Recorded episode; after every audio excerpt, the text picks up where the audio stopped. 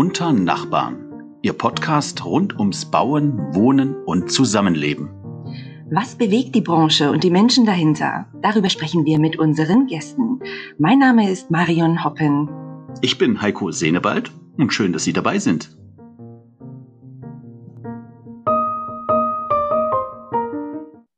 Herzlich willkommen bei unserer neuen Folge von Unter Nachbarn, liebe Zuhörerinnen und Zuhörer. Wir sind wieder von Ihrem Podcast rund ums Wohnen, Bauen und Zusammenleben und wir freuen uns, dass Sie wieder dabei sind. Ich freue mich, Heiko, dass auch du in dieser Folge wieder an meiner Seite bist. Magst du gleich mal erzählen, was wir heute vorhaben? Ja, wir haben einiges vor. Es wird eine spannende Gesprächsrunde, das kann ich schon vorweg verraten. Es geht um die groß angekündigte Wohnraumoffensive der Bundesregierung. Die startete ja im Prinzip am 21. September 2018 mit dem Wohngipfel im Bundeskanzleramt. Wir erinnern uns noch ganz gut, Marion, wir beide waren auch bei der Pressekonferenz dabei mit der Bundeskanzlerin äh, Angela Merkel. Und damals wurde das große Ziel ausgegeben, wir wollen in dieser Legislaturperiode 1,5 Millionen neue Wohnungen schaffen. Und dazu gehörte noch ein umfangreiches anderes Maßnahmepaket. Das wurde angekündigt. Und jetzt geht es um die Frage, wurde das Ziel erreicht oder nicht. Am 23. Februar findet dazu eine Bilanzveranstaltung der Bundeskanzlerin auch statt mit verschiedenen Ministern und mit Vertretern der Immobilienwirtschaft. Und wir wollen vorab schon ein kleines Resümee ziehen. Wurden die Ziele erreicht? Ja, und genau dazu wollen wir unseren heutigen Gast befragen. Wir haben bei diesem Thema ganz bewusst keinen Politiker oder Immobilienunternehmer angefragt, sondern einen der renommiertesten deutschen Immobilienökonomen. Und wir freuen uns entsprechend riesig, dass er zugesagt hat. Er ist Leiter des Kompetenzfelds Finanz- und Immobilienmärkte beim Institut der deutschen Wirtschaft in Köln, kurzum IW Köln. Und es ist Professor Dr. Michael Vogtländer. Wir freuen uns, dass Sie da sind. Ja, ich freue mich auch. Vielen Dank für die Einladung. Professor Vogtländer, Sie sind nicht nur beim IW Köln tätig, sondern außerdem Honorarprofessor für Volkswirtschaftslehre an der Hochschule Bonn-Rhein-Sieg und Sie sind Dozent an sage und schreibe vier weiteren Universitäten und Akademien. Darüber hinaus haben Sie selbst einen überaus erfolgreichen Podcast, 1a Lage heißt er, mit Hauke Wagner. Und angesichts dieser Vita könnte man jetzt meinen, Sie seien in einem fortgeschrittenen Alter und hätten schon ein sehr langes Berufsleben hinter sich. Dem ist aber nicht so. Deswegen interessiert mich jetzt erstmal, wie hat sich Ihre Karriere entwickelt? Hatten Sie von Anfang an einen Masterplan oder wie sind Sie dorthin gekommen, wo Sie jetzt sind? den, den, Masterplan, nein, den Masterplan hatte ich tatsächlich nicht. Also ich habe äh, ganz traditionell Volkswirtschaftslehre studiert in äh, Köln und in Münster, habe dann äh, in Köln promoviert am wirtschaftspolitischen Lehrstuhl und ich habe damals eine Promotion gemacht zum Thema äh, Rentenversicherung und hatte eigentlich nur äh, so am Rande etwas mit Immobilien mal zu tun. Ähm, da ging es um einzelne Projekte. Und eigentlich konnte ich mir das gar nicht vorstellen, äh, da, zu dem Thema Immobilien wirklich mehr zu machen. Aber wie das dann so manchmal kommt, im Institut der deutschen Wirtschaft hat man dann damals 2005 eine solche Stelle eingerichtet. Lustigerweise, ich war gar nicht zum Vorstellungsgespräch für diese Stelle eingeladen, sondern hatte mich eigentlich auf eine Stelle zum Bereich Finanzmarktökonomik beworben. Und da hatte man mir dann in der Eröffnung gesagt, naja, diese Stelle haben wir schon vergeben, aber vielleicht wäre die Immobilienökonomik was für Sie. Und so kam das Ganze und so beschäftige ich mich eben seit 2005 intensiv mit den Immobilienmärkten und äh, ja, die Themen gehen nicht aus. Äh, von daher mache ich das gerne weiter und äh, lerne auch immer noch dazu, muss man sagen. Mhm. Ja, und äh, das Themenfeld ist ja so vielfältig und äh, wird, man hat den Eindruck von Jahr zu Jahr immer spannender. Ist schon Wahnsinn, was alles passiert, aber dazu kommen wir ja gleich. Ähm, Herr Professor Vogtländer, wir haben eine gute Tradition bei uns, äh, nämlich die, dass wir unsere Gesprächsgäste gleich zu Beginn Beginn mit einem Glückskeks beschenken. Dieser Glückskeks, der verbirgt sich hier. Ich zeige Ihnen das mal. Wir sind über Zoom verbunden. Ich habe hier drei Glückskekse in der Hand. Ich würde Sie bitten, sich für einen zu entscheiden. Ich würde ihn dann öffnen, würde Ihnen die Botschaft verlesen und mich würde oder uns würde interessieren, wie Sie die Botschaft interpretieren. Also, welcher darf es sein? Na, dann nehme ich den in der Mitte. Das machen immer alle. Das machen immer alle. Rechts okay. und links ist so kompliziert über den Monitor. genau, ja. wo ist rechts, wo ist mein links? ja, das stimmt. So, und hier ist Herr Professor Vogtländer Ihre Botschaft. Gelassenheit ist oft der Schlüssel zum Glück. Wie interpretieren Sie diese Botschaft? naja, das, das ist doch eine sehr gute Botschaft. Ich denke, es ist, tut uns oft gut, gelassener zu sein. Ähm, es ist auch bei manchen immobilienwirtschaftlichen Diskussionen ganz gut, erstmal gelassen das anzuschauen, nicht direkt nach oben zu gehen. Ähm, und, und von daher ist das, glaube ich, ein gutes Motto. Und es tut uns allen auch gut, wenn wir gelassener bleiben. Gerade in der jetzigen Zeit ähm, kann man sich genug aufregen und genug ärgern, aber es tut immer mal gut, einen Schritt zur Seite zu tun, sich das Ganze nochmal, das Pro und Contra anzuschauen. Äh, von daher kann ich mit der Botschaft gut leben. Ja, sehr schön. Ein sehr guter Start in unserer Folge, liebe Marion. Gelassenheit und eine gewisse Entspanntheit ist, glaube ich, auch bei unserem Thema heute äh, ganz wichtig. Die Bilanz zur äh, Wohnungsbauoffensive hat ja der Wohnungsbauminister Horst Seehofer schon selbst gezogen, wenn man so will, in der ersten Lesung zur Baulandoffensive. Das war im Mitte Januar im Bundestag. Äh, demnach ist ja laut dem Bauminister das Ziel erreicht worden. 1,5 Millionen neue Wohnungen sind zwar nicht unbedingt gebaut, äh, aber sind insofern entstanden, dass es ja auch noch Überhänge gibt. Die hat der Herr Seehofer einfach mal mitgezählt. Und er zieht also eine positive Bilanz. Die Immobilienwirtschaft sieht das eher durchwachsen. Herr Professor Vogtländer, wie sieht Ihre Bilanz denn aus? Ja, also die, die Uminterpretation von Herrn Seehofer ist schon spannend, dass man dann auf einmal von genehmigten Wohnungen spricht und nicht mehr von fertiggestellten Wohnungen. In der Tat muss man ja einfach sagen, wir sind weit davon entfernt, dass 1,5 Millionen neue Wohnungen entstanden sind. Ich muss aber auch gestehen, ich habe dieses Ziel immer etwas kritisch gesehen, weil ähm, erstens, es kommt darauf an, wo die Wohnungen entstehen und zweitens kommt es natürlich auch, muss man fairerweise sagen, die Bundesregierung hat das ja gar nicht in der Hand. Sie hat in der Hand äh, vielleicht Rahmen zu setzen, aber letztlich äh, das, der begrenzende Faktor im ganzen äh, Bauen ist ja das Bauland und das kann der Bund nur in, sehr indirekt steuern. Aber da muss ich einfach sagen, da hat die Bundesregierung letztlich nicht genug gemacht. Also sie hat jetzt das Baulandmobilisierungsgesetz auf den Weg gebracht in Teilen kann man das äh, positiv sehen. Ja, es ist sicherlich auch richtig, dass es da vielleicht auch mehr Möglichkeiten für Kommunen gibt, äh, auch an die Grundstücke ranzukommen. Aber der ganz entscheidende Faktor, der fehlt, das sind nämlich die Anreize für die Kommunen. Also wenn man mit den Kommunen spricht, äh, dann sagen viele, es ist so wahnsinnig schwer, gegen all diese Widerstände Bauland auszuweisen. Es gibt Bürgerinitiativen, es gibt ökologische Gründe, es gibt das Problem, dass einfach Geld fehlt für Infrastruktur Maßnahmen. Und ich glaube, da hätte man stärker äh, agieren müssen. Da hätte man vielleicht auch stärker Ziele hervorbringen müssen. Und man hätte vielleicht auch Förderungen äh, ansetzen müssen, sagen müssen, okay, wir helfen nicht nur den Kommunen, die eben ihre Städte umbauen, sondern auch denen, die sich erweitern, die in, in angespannten Wohnungsmärkten sind. Ähm, dort gibt es dann einen Zuschuss zur Infrastruktur, also beispielsweise einen Fonds, der echte Stadtentwicklung fördert, äh, Stadterweiterung fördert. Und das hat man nicht gemacht. Und von daher denke ich, ist ähm, die Wohnungsoffensive letztlich keine wirkliche Offensive gewesen. Und ich würde die Bilanz auch nicht so positiv ziehen. Mhm. Sie haben schon das Baulandmobilisierungsgesetz angesprochen. Dazu kommen wir gleich noch im Detail. Aber kurz noch zu diesen Überhängen. Das Verbändebündnis Impulse für den Wohnungsbau spricht von einem Bauüberhang von sage und schreibe 740.000 Wohnungen, die also genehmigt, aber noch nicht gebaut sind.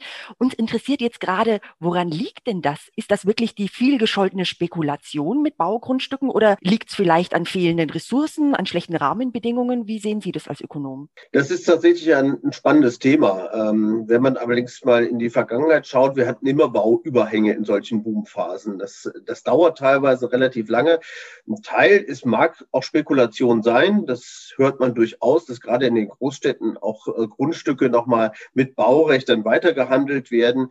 Ähm, aber es ist auch oft das Problem, dass es vielleicht äh, Investitionen gab, die sich nicht rentiert haben, äh, dass vielleicht einzelne Bauherren dann auch Probleme haben.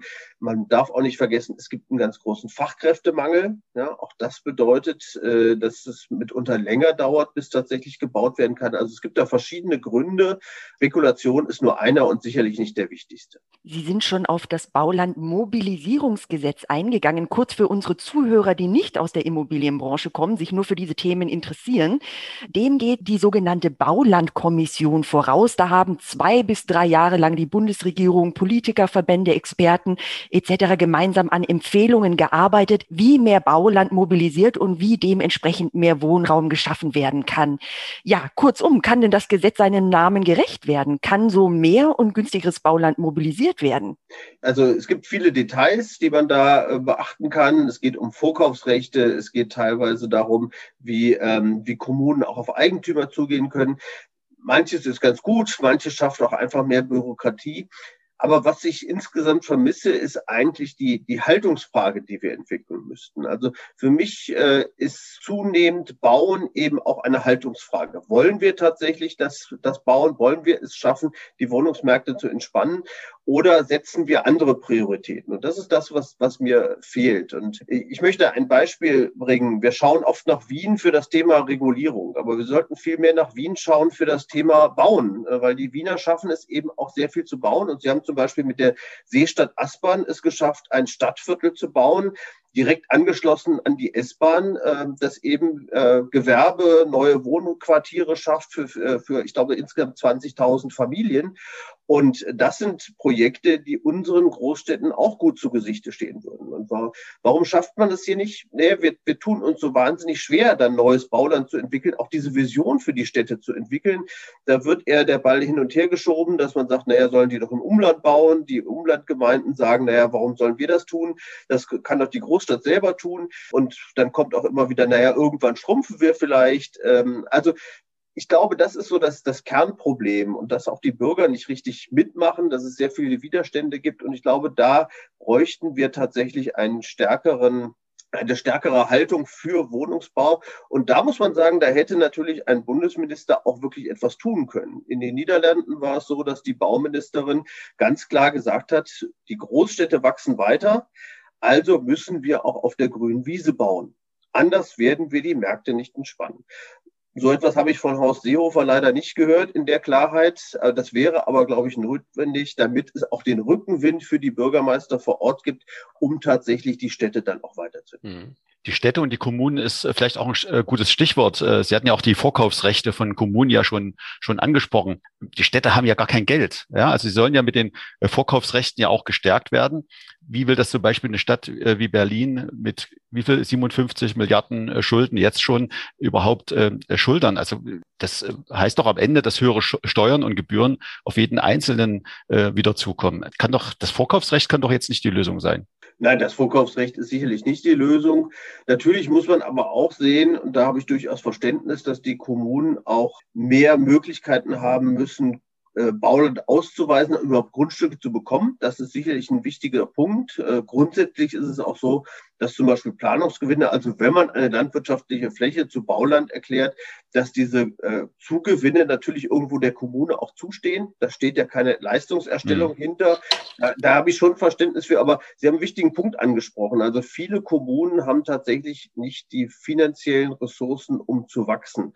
Das habe ich äh, sehr oft hier im, im Rheinland zum Beispiel gehört, dass die Umlandkommunen von Köln sagen, ja, wir verstehen das ja, dass es da Druck gibt, dass hier mehr Menschen hinwollen, aber unsere Infrastruktur ist gerade ausgelastet. Die Schulen sind voll, die Kindergärten sind voll.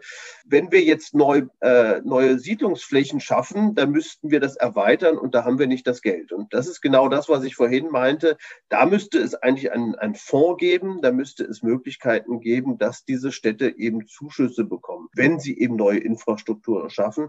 Und ohnehin, da sieht man, wie, wie vernetzt auch die Themen sind. Ich glaube, das Thema kommunale Entschuldung ist ein ganz wichtiges Thema, um Städte auch handlungsfähig zu machen, auch im Bereich der Baulandmobilisierung handlungsfähig zu machen. Und es ist sehr schade, dass dieses Thema jetzt weit verschoben worden ist ähm, aufgrund der Corona-Pandemie. Da war man ja sehr weit, auch gerade in Nordrhein-Westfalen, dass man da auch Kommunen entschulden möchte, aber auch anderswo. Und diese Diskussion ist leider jetzt äh, erstmal zu Ende. Und ich hoffe sehr, dass sie bald auch wieder aufkommt. Aber natürlich muss man sehen, jetzt hat der Staat sehr, sehr viel Geld ausgegeben und dadurch ist der Spielraum natürlich für solche strukturellen Veränderungen sehr gering. Ein Ziel der BauGB-Novelle ist es ja auch, Verfahren zu beschleunigen, etwa beim Thema Umnutzungen. Ist das gelungen? Ich meine, Umnutzungen sind ja gerade dringlicher denn je, wenn wir uns die verödende Innenstädten anschauen. Ja, das, das muss man tatsächlich abwarten. Da bin ich kein, kein Spezialist in diesem Feld, muss, muss man sagen. Das, da kommt auch sehr auf die Verfahren an. Aber das ist tatsächlich auch etwas, was bislang fehlt, muss man sagen. Wir sind wahnsinnig unflexibel. Ein Bereich, den, den ich da zum Beispiel immer sehe, ist der Ersatzneubau. Also wir hätten sicherlich auch die Möglichkeiten, an der einen oder anderen Stelle zu sagen, das ist ein Gebäude aus den 60er, 70er Jahren, das können wir auch durch äh, erhebliche Sanierung nicht mehr auf den Stand von heute bringen, von den Grundschnitten her beispielsweise. Das müssten wir eigentlich neu bauen. Da gibt es sehr viele Hemmnisse für Investoren, was problematisch ist, dann wird zum Beispiel gefordert, dass viel mehr Stellplätze als vorher entstehen, zum Beispiel. Oder aber auch, wenn wir auf den Dachgeschossausbau gehen. Ja, auch das ist ein Thema, das scheitert oftmals am Brandschutz. Also wir bauen da sehr viele bürokratische Hürden auf. Und so wie ich übersehen kann, äh, werden wir das durch das Baulandmobilisierungsgesetz nicht lösen, sondern an der einen oder anderen Stelle kommen vielleicht sogar noch mehr Vorgaben hinzu. Mhm. Also äh, Marion, du hast, du hast es eigentlich ganz gut äh, angesprochen. Gerade die Innenstädte, äh, das ist ein ganz großes Thema im Moment, äh, auch die möglichen Umnutzungen. Aber da hören wir ja auch von äh, gerade den äh, Gewerbeimmobilienmaklern zum Beispiel, dass es so einfach ja gar nicht ist. Ja, Baugenehmigungen, die so schon ewig lang dauern, auch wenn es innerhalb von Gewerbeflächen ja Umwidmungen und Umnutzung gibt, äh, dauert das so schon äh, ewig lang und äh, ändert sich beim Wohnen nicht, also es wird nicht kürzer, sondern ganz im Gegenteil, äh, das ist eine riesen, äh, ein riesen bürokratisches Monster, was da äh, ähm, am Wirken ist. So einfach ist das gar nicht, Herr Professor Vogtländer. Ja? So, weil viele ja sagen, Mensch, man könnte doch jetzt die leeren Flächen, diese leeren Gewerbeflächen einfach mal in Wohnungen umnutzen, denn wir brauchen die ja. Also einfach ist das sicherlich nicht. Ähm, äh, es ist aber sicherlich eine Idee auch, wie wir die Innenstädte auch wieder beleben können. Aber in der Tat, da müssen sich die Städte dann auch wirklich, wirklich bewegen. Es dauert ähm, aus den Erfahrungen heraus, die wir bei Büroumnutzung haben, wissen wir, dass das teilweise sehr lange dauert. Ich kenne da einige Projekte auch in München, wo der Markt ja wirklich angespannt ist, wo es teilweise zwei bis drei Jahre gedauert hat, bis man die entsprechende Umnutzungsgenehmigung hat für ein Bürogebäude. Ähm, das darf jetzt eigentlich bei den Innenstädten nicht passieren. Ähm, und die Innenstädte, das ist in der Tat etwas, was uns Sorge machen äh, sollte. Was passiert jetzt, äh, wenn noch mehr Menschen eben dauerhaft online shoppen? Ähm, was passiert dann mit diesen ganzen Läden? Das ist ja nicht nur eine immobilienökonomische Nutzung, äh, sondern da geht es natürlich auch um ein Ort, an dem eben die ganze Stadt zusammenkommt, an dem man sich trifft, an dem Kultur stattfindet und ähnliches. Also uns würde sehr viel verloren gehen, wenn die Innenstädte nicht mehr so attraktiv sind wie vorher.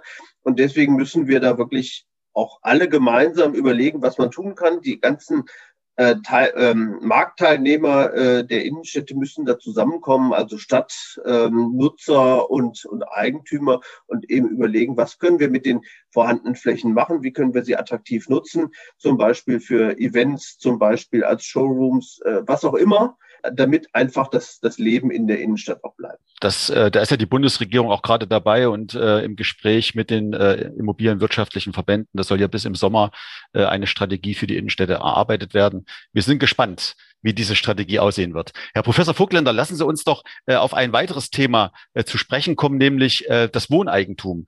Äh, mit dem Wohngipfel hat die Bundesregierung ja auch angekündigt, mehr für äh, das Wohneigentum tun zu, zu wollen. Jetzt hat ja die Corona-Krise auch nochmal einen gewissen Trend verstärkt, äh, möglicherweise ins Umland ziehen zu wollen und ein kleines Häuschen sich zu bauen oder vielleicht eine Bestandswohnung zu erwerben.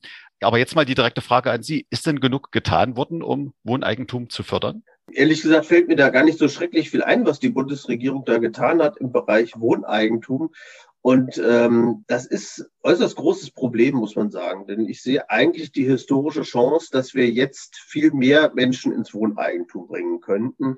Ähm, wir haben nach wie vor äh, fantastische Finanzierungsbedingungen. Die Preise sind zwar gestiegen, aber die Zinsen sind noch viel stärker gefallen. Ähm, das überkompensiert das. Wir haben jetzt gerade eine Studie erstellt, wo wir das einfach mal in 50 Großstädten verglichen haben. Und in 38 dieser 50 Großstädte ist es heute günstiger, eine Immobilie zu finanzieren als noch vor äh, neun Jahren. Und ähm, das ist schon, schon bemerkenswert. Ähm, Aber wir stellen fest, es gibt sehr wenig Haushalte, die diese Chance ergreifen können. Und das liegt unter anderem daran, dass den Menschen schlicht das Startkapital fehlt. Ja, also das heißt, äh, wer eine Immobilie kaufen möchte, der muss erstmal Eigenkapital haben für die, für die Bankfinanzierung, aber er muss eben auch die Grunderwerbsteuer bezahlen, den Notar bezahlen, den Makler bezahlen und all das kostet sehr viel Geld. Geld, das die meisten Mieter einfach nicht haben. Nur 15 Prozent der Mieter in Deutschland haben mehr als 60.000 Euro auf der hohen Kante. So, und wenn man jetzt gerade in den Großstädten schaut, 20 Prozent des Kaufpreises muss man etwa haben als Kapital, dann kegelt man viele, viele Haushalte raus, die, die vielleicht noch äh, Familien haben, die eben finanzieren können, die eben eine Erbschaft hinterlassen können oder die eben das eigene Häuschen beleihen, die haben vielleicht noch Glück, aber viele andere bleiben auf der Strecke. Und da muss ich sagen, hat die Bundesregierung wirklich wenig getan, äh, weder bei der Grunderwerbsteuer etwas getan, noch über Bürgschaftsdarlehen nachgedacht. Das ist letztlich zu wenig. Mhm. Sie sprechen schon die Grunderwerbsteuer an. Die Einnahmen der Grunderwerbsteuer, die erreichen ja jedes Jahr neue Rekordmarken, aber de facto sind ja die Länder dafür zuständig. Wie könnte denn eine Reform da aussehen? Ja, das ist, das ist tatsächlich ein, ein Problem, das wir hier im Föderalismus haben, dass eben Länder und äh, Bundesregierung sich so den schwarzen Peter zuschieben. Die einen sagen, naja, wir würden ja was tun, aber da müssten die Länder sich bewegen. Die Länder sagen, naja, aber das ist die wichtigste Steuer für uns, da muss der Bund doch kompensieren. Und so ist letztlich gar nichts passiert. Ich denke mal, es gibt schon Lösungsmöglichkeiten, wenn man sich das auch international anschaut, dass man eine solche Steuer eben auch anders ausgestalten kann. Zum Beispiel in Großbritannien ist das so, dass es die Grunderwerbsteuer natürlich gibt, aber es gibt einen Freibetrag und danach gibt es einen Stufentarif. Das heißt, umso teurer ich die Immobilie oder umso teurer die Immobilie ist, umso höher ist der Steuersatz. Und das entlastet natürlich gerade äh, Geringverdiener, Leute, die einsteigen in den Wohnungsmarkt, während der, der sich eben die Stadtvilla in München-Schwabing kauft, auch ein bisschen mehr zahlen muss, prozentual. Und ich glaube, das wäre durchaus eine Lösung. Das würde eben auch verhindern, dass es so starke Einnahmeausfälle bei den Ländern gibt. Aber ich glaube, man muss auch darüber nachdenken, ob es da eine Kompensation geben kann. Letztlich finde ich, ist das ganze Thema Grunderwerbsteuer äh, in der Fiskalföderalismusreform wirklich untergegangen. Man hat ja damals gesagt, wir geben den Steuersatz frei und hatte sogar die Hoffnung gehabt, dass die Steuersätze vielleicht sogar fallen würden. Dann hat man aber eine Reform durchgeführt, bei der gesagt wurde, naja, eigentlich alles, was über 3,5 Prozent hinausgeht, das dürfen die Länder selber behalten. Das müssen die auch nicht teilen über den Fiskalföderalismus. Deswegen gibt es diesen starken Anreiz, gerade hochverschuldeter Länder, die Grunderwerbsteuer zu erhöhen. Das war sicherlich unselig und da müsste man auch nochmal neu dran, dass man eine bessere Lösung findet, dass die Grunderwerbsteuer nicht immer weiter steigt. Das ist ein klarer Auftrag für die neue Bundesregierung, würde ich mal sagen. Wir sind, wir sind gespannt. Eines der ersten Maßnahmen äh, der Bundesregierung, das muss man ja durchaus sagen, war das Baukindergeld, was eingeführt wurde, äh, gleich zu Beginn eigentlich der Legislaturperiode. Wurde das Baukindergeld an der richtigen Stelle investiert, Herr Professor Vogtländer? Also man muss fairerweise sagen, das Baukindergeld hat nicht so schlimm gewirkt, wie, wie man es befürchtet hatte. Es gab ja durchaus die, die Befürchtung, dass gebaut wird dort, wo wir es gerade nicht brauchen, also in schrumpfenden Gemeinden zum Beispiel. Ähm, das stellen wir aber nicht fest. Ähm, auch was, was die Empfänger angeht, es sind nicht nur Einkommensempfänger am oberen Rand der, der Skala, sondern durchaus mittendrin das Problem sehe ich nur einfach, das Baukindergeld ist relativ teuer und man hat von vornherein gesagt, wir schaffen ein Enddatum. Das ist jetzt dieses Jahr, es ist noch mal ein bisschen verlängert worden, aber es ist noch mal verlängert worden. Ähm, und das ist natürlich keine nachhaltige äh, Wohneigentumspolitik, die damit betrieben worden ist, äh, sondern man hätte jetzt eigentlich überlegen müssen, was schaffen wir stattdessen? Ja, und es ist natürlich auch unsinnig, äh, erst eine hohe Grunderwerbsteuer zu verlangen und dann gibt man Einzelnen eine Förderung mit. Noch dazu gibt es auch ein paar handwerkliche Probleme. Ähm, manche Banken in manchen Ländern ähm, erkennen das nicht als Eigenkapital an. Ähm, da gibt es einige Förderbanken, die gleichen das aus. Ja, die machen eine Vorfinanzierung, aber in manchen Bundesländern funktioniert das auch nicht. Also das ist sicherlich ein Problem. Und was ich von vornherein kritisiert habe, normalerweise ist es so, dass die meisten Haushalte erstmal das Haus kaufen und dann die Familie gründen. Beim Baukindergeld ist es so, ich muss erstmal in der kleinen Wohnung leben, damit ich dann die Förderung bekomme, um ins Haus zu ziehen. Also auch das ist sicherlich unglücklich. Äh, von daher äh, denke ich, ist es gut, wenn das Baukindergeld abgeschafft wird wieder. Aber wir brauchen eben eine andere Lösung, damit mehr Menschen tatsächlich ins Wohneigentum kommen. Hm. Die Immobilienwirtschaft kritisiert ja auch zum Teil, dass das Baukindergeld auf der einen Seite gestartet wurde, aber auf der anderen Seite ja konterkariert wird mit dem Umwandlungsverbot, äh, was ja äh, in der neuen äh, Baugesetzbuchnovelle ähm, geplant ist. Diese Umwandlungen sollen ja ein Stück weit verhindert werden. Wie finden Sie das eigentlich? Ich sehe das sehr unglücklich, äh, gerade weil es eben ein weiteres Hemmnis für den, für den Eigentumsaufbau ist. Gerade die, die Wohnungen in der Stadt, also in der, in der Stadt kann man kaum Häuser kaufen, da ist man eher darauf angewiesen, dass man eine Eigentumswohnung kauft. Dieser Markt wird jetzt sehr klein. Ja, das ist für alle die, die umgewandelte Wohnungen haben, auch ein Geschenk. Der, deren Preis wird automatisch steigen, weil es weniger Wohnungen gibt. Auch große Wohnungsunternehmen freuen sich mitunter darüber, ne, denn es gibt weniger Konkurrenten um die Mehrfamilienhäuser die können jetzt nicht mehr aufgeteilt und verkauft werden. Und ähm, aber es, es schafft vor allen Dingen eben große Probleme für die, die selbstgenutztes Wohneigentum haben wollen. Und eigentlich nimmt man ja auch Mietern eine Chance. Ne? Es wird ja noch häufig gesagt, naja, die Mieter nutzen ja ihr Vorkaufsrecht nicht bei Umwandlungen. Da grassiert die Zahl, in Berlin sind es nur fünf Prozent. Aber ich glaube, es wären deutlich mehr, wenn wir tatsächlich es schaffen würden, diesen Haushalten zu helfen, ins Wohneigentum zu kommen. Und das wäre gar nicht so schwierig. Man könnte zum Beispiel ähm, Darlehen geben, Nachrangdarlehen geben. Das heißt Darlehen, die die Mieter als Eigenkapitalersatz in die Finanzierung einbringen könnten. Dann könnten es durch, durchaus mehr äh, Mieter sein, die eben kaufen. Und äh, das hätte für die natürlich einen großen Vorteil. Erstens, wer Eigentümer ist, kann nicht mehr verdrängt werden.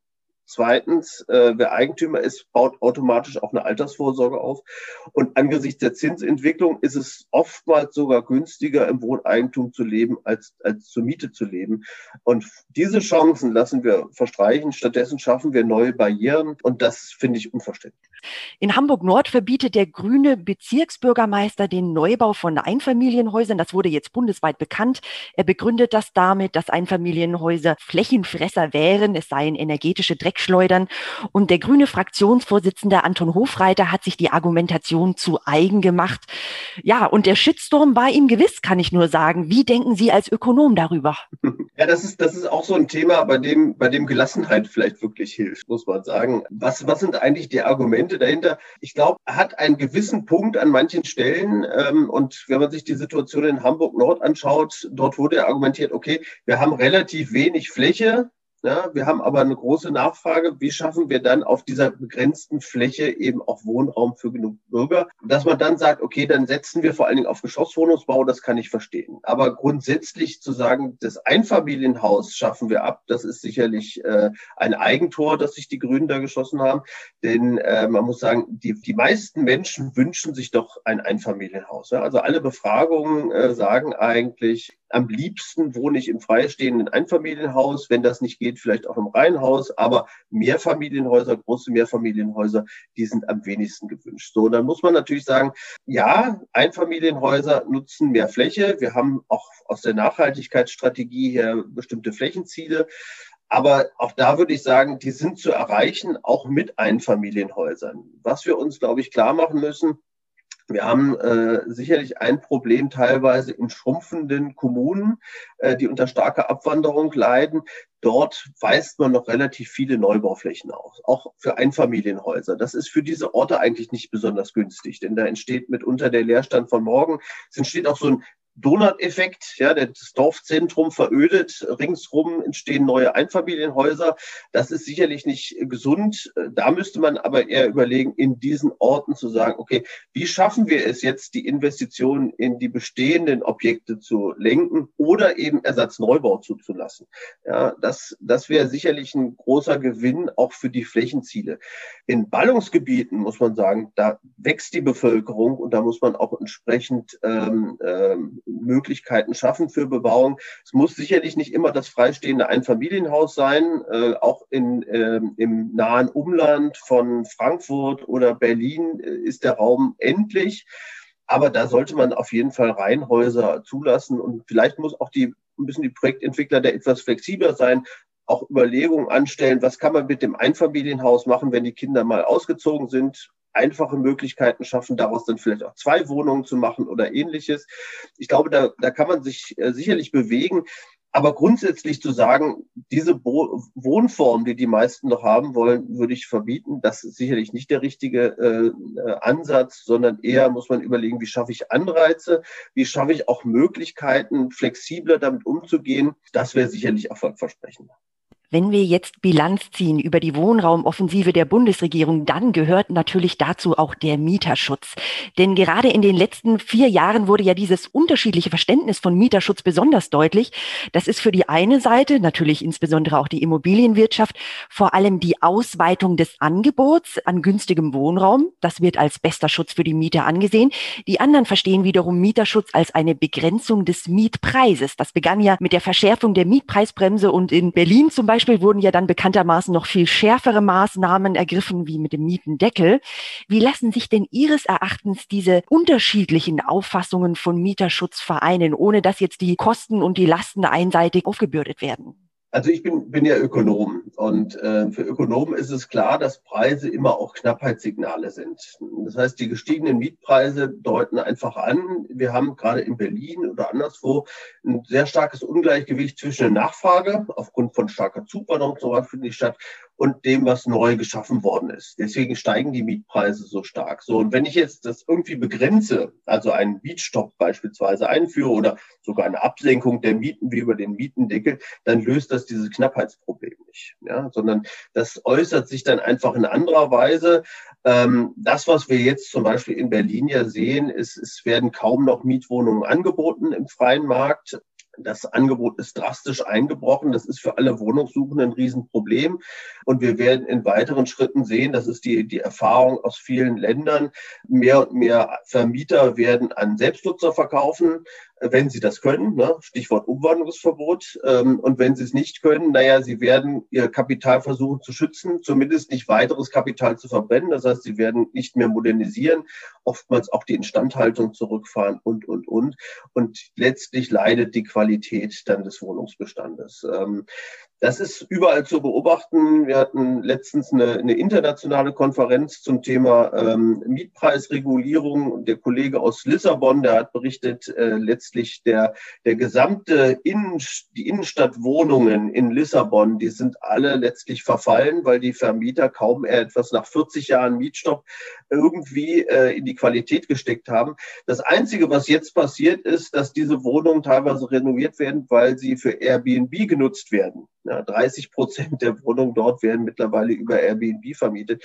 Das sind äh, Entwicklungen, die wollen wir nicht, ja, sondern wir kriegen letztlich nur dann einen vernünftigen Markt hin, wenn wir eben auch den Preis wirken lassen. Und der beste Mieterschutz tatsächlich ist dann, dass wir genügend bauen. Ja, und da sind wir wieder beim Anfangsthema. Da geht es eben auch darum, Bauland zu erschließen, Möglichkeiten zu schaffen. Ich bin durchaus nicht abgeneigt zu sagen, es muss auch vielleicht einen temporären Schutz geben. Aber da, da muss man sagen, da muss man sanft vorgehen. Die Erfahrung ist ein rigoroser Mietenstopp.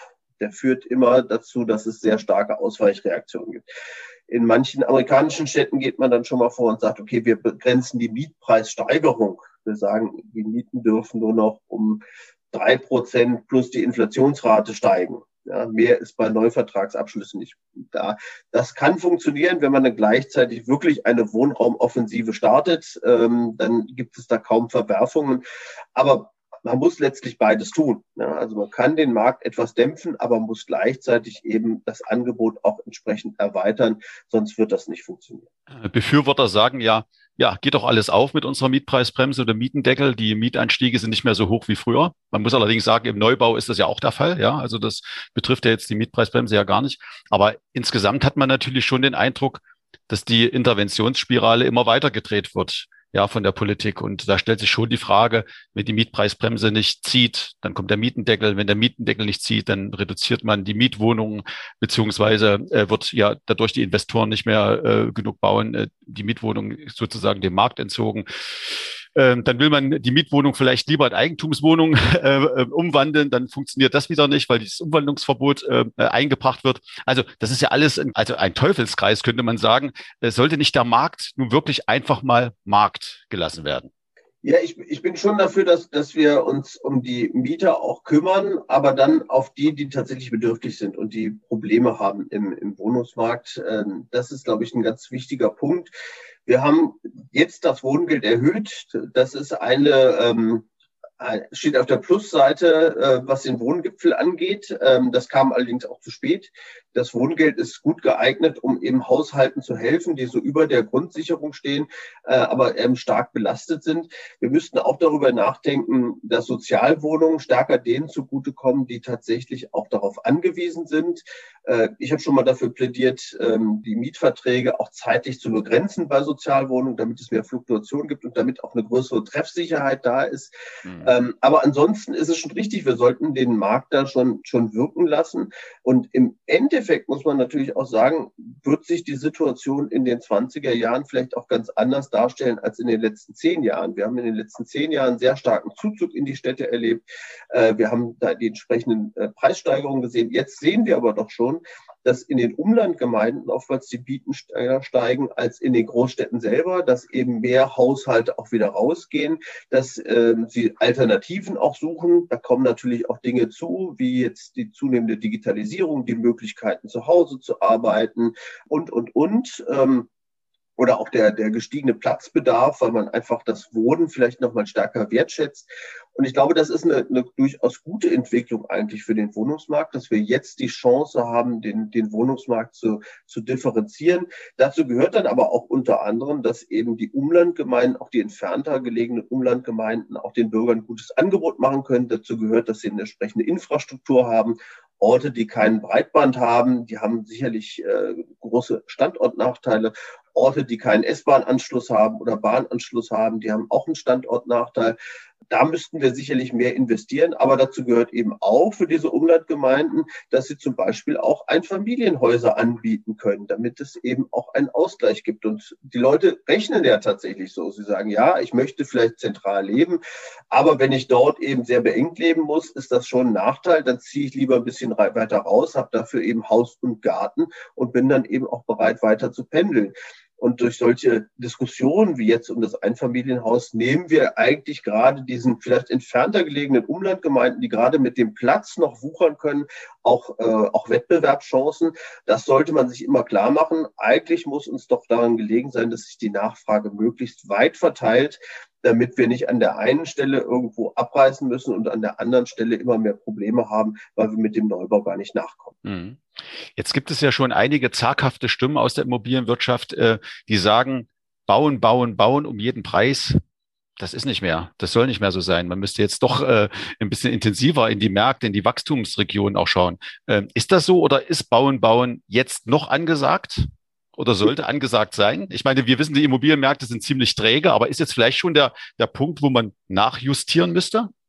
Ich habe mich da tatsächlich gewundert, dass das aus der Immobilienwirtschaft kommt. Äh, ein bisschen schmunzeln musste ich da auch. Ähm, ja, es ist was dran. Ja, wir, wir, ich habe gesagt, wir haben auch einige schrumpfende Kommunen. Da müssen wir ohnehin schauen, dass wir nicht zu viel bauen. In den Großstädten selber, in den Ballungsgebieten, muss ich sagen, da finde ich dieses Signal noch ein bisschen früh. Wenn ich in Köln schaue, wir haben in den letzten Jahren nur etwa 50 Prozent des Baubedarfs geschützt, gemessen an der, an der Zuwanderung. Wir haben in Berlin sind wir bei 70 Prozent vielleicht. Also das sind Standorte, die müssen schon noch mehr tun, damit sich der Markt entspannt. Ja, die Zuwanderung lässt etwas nach, aber ich würde da sagen, wir müssen auf einem hohen Niveau bleiben.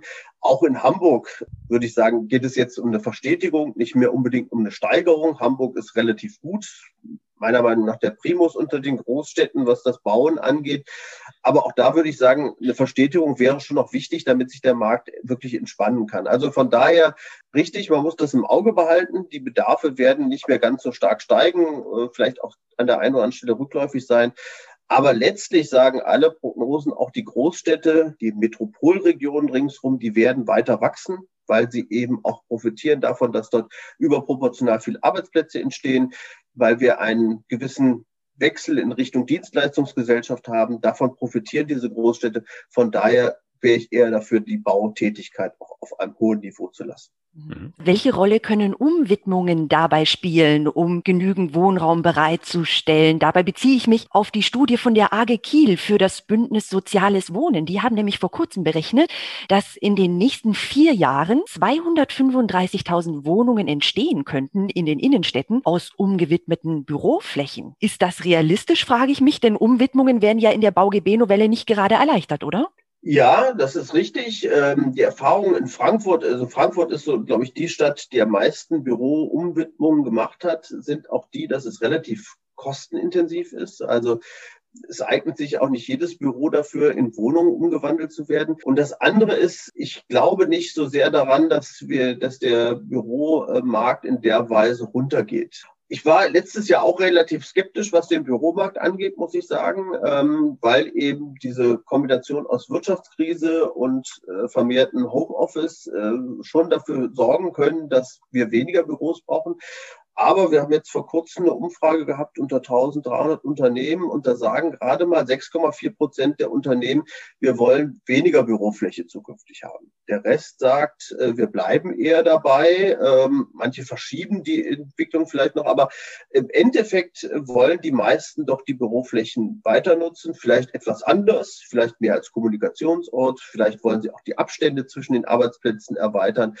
Aber dass sie wirklich das Büro abschaffen, ist eher nicht auf der Tagesordnung. Und man muss jetzt auch zugestehen, äh, wir alle sind jetzt lange im Lockdown. Ich glaube, wir alle sehen uns auch mal wieder danach, mit den Kollegen im Büro mal einen Kaffee zu trinken und uns intensiver auszutauschen. Und das wird auch zukünftig wichtig bleiben. Also es wird vielleicht eine neue Balance aus dem Arbeiten zu Hause und dem Büro geben, aber das Büro bleibt trotzdem wichtig und auch die Fläche dort werden wir weiter gut nutzen können. Die Zeit ist schon wieder äh, ziemlich fortgeschritten. Äh, wir können natürlich überhaupt nicht alle Facetten äh, ja, der Immobilienmärkte und der Wohnraumoffensive äh, uns hier mit Ihnen anschauen, so gern wir das wollten, gar keine Frage. Von daher nochmal meine abschließende Frage, Wohnraumoffensive. Wenn das jetzt eine Hausaufgabe gewesen wäre von der Bundesregierung äh, und auf diese Hausaufgabe gibt es eine Note, welche Note würden Sie denn der Bundesregierung äh, dafür geben? Das ist, das ist gar nicht so einfach. Ähm, also man kann nicht sagen, dass sie gar nichts gemacht haben, aber es, es hätte durchaus ambitionierter sein können. Ich bin, glaube ich, ein, ein gnädiger Lehrer. Ich würde drei Minus geben.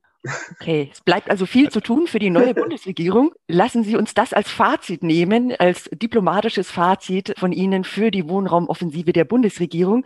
Wir haben zum Abschluss unseres Podcasts immer zehn kurze Fragen, mit denen wir Sie etwas näher kennenlernen wollen und natürlich die Zuhörerinnen und Zuhörer. Wir stellen Ihnen jetzt zwei Begriffe jeweils zur Auswahl und Sie dürfen mit einem von denen antworten. Sie dürfen das natürlich auch Ihre Antwort noch kurz erläutern. Heiko, ich leg mal los, ja? Ja. Also, Twitter oder Clubhouse? Twitter. Sie sind auch noch nicht auf Clubhouse, ne? Nein, tatsächlich noch nicht. Ach, das äh, kommt bestimmt bei, noch. Bei Twitter bin ich schon seit einigen Jahren und das ist eigentlich das einzige äh, Social Medium, was ich da wirklich nutze. Okay. Klassik oder Pop? Äh, Pop. Mhm. Tee oder Kaffee? Äh, ganz eindeutig Kaffee, ja. Langschläfer oder Frühaufsteher? Eigentlich weder noch. Ähm, Sie schlafen äh, nie. Doch, aber wirklich Langschläfer bin ich nicht, aber, ähm, aber ganz früh aufstehen mag ich auch. Mhm. Schach oder Mensch ärger dich nicht? Eher Mensch ärger dich nicht. Wenn. Heiko, du das, bist dran. Das Spielen soll ja entspannend sein. ah ja, stimmt. Ich kenne aber auch äh, Leute, die äh, das Mensch ärger dich nicht Spiel schon aus dem Fenster geworfen haben.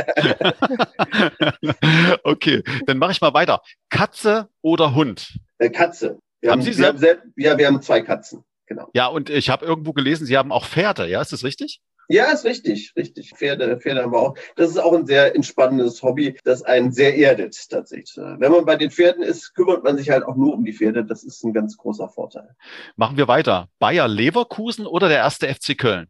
Naja, Bayer Leverkusen natürlich. Äh, also wir gehen mit der ganzen Familie normalerweise immer ins Stadion. Wir haben eine, eine Dauerkarte auch und folgen, ja, das ist sehr eng. Und das fehlt tatsächlich auch sehr. Die, die Stimmung im Stadion, das ist schon etwas, was das Fernsehen nicht ersetzen kann. Genau. Man muss dazu sagen, Sie sind in Leverkusen geboren, deshalb dieser ja, genau, genau.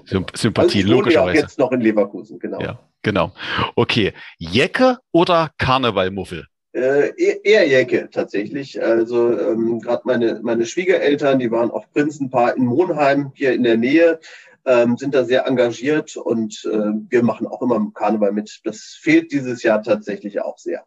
Genau, wir müssen dazu sagen, wir zeichnen heute am 16. Februar auf. Heute ist der Dienstag, also heute könnte man noch mal, morgen am Aschermittwoch ist alles vorbei.